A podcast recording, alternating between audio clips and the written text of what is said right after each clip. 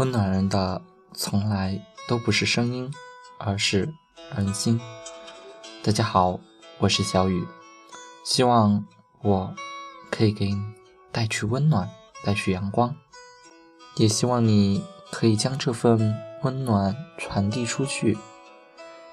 喜欢小雨的可以点击订阅和转发哦。今天我们要分享的这句话是。我们会因为优点而被人惩罚，但我们的过错却又会被真诚的原谅。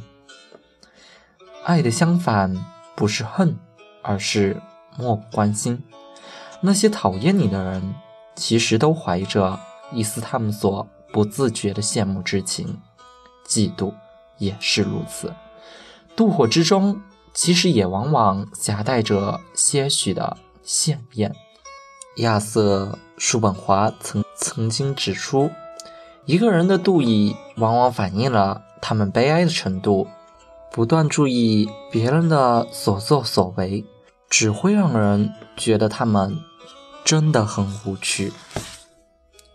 不过，这并不表示我们对这些妒火中烧而带来的负面情绪一点办法都没有。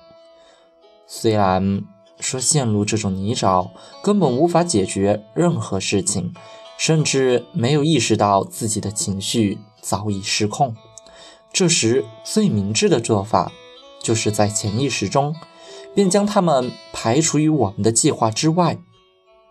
当你向善嫉妒的人说明你的计划时，他往往会指出其中的些许瑕疵，而非鼓励我们向前。所以。我们勿宁应该尽可能的隐藏自己的成就，如此一来，我们既减轻了善妒者的痛苦，同时也避开了他们极可能倾泻于我们身上的负面情绪。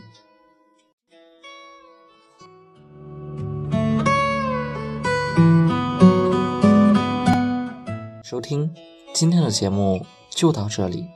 明天同一时间，我们再见，谢谢。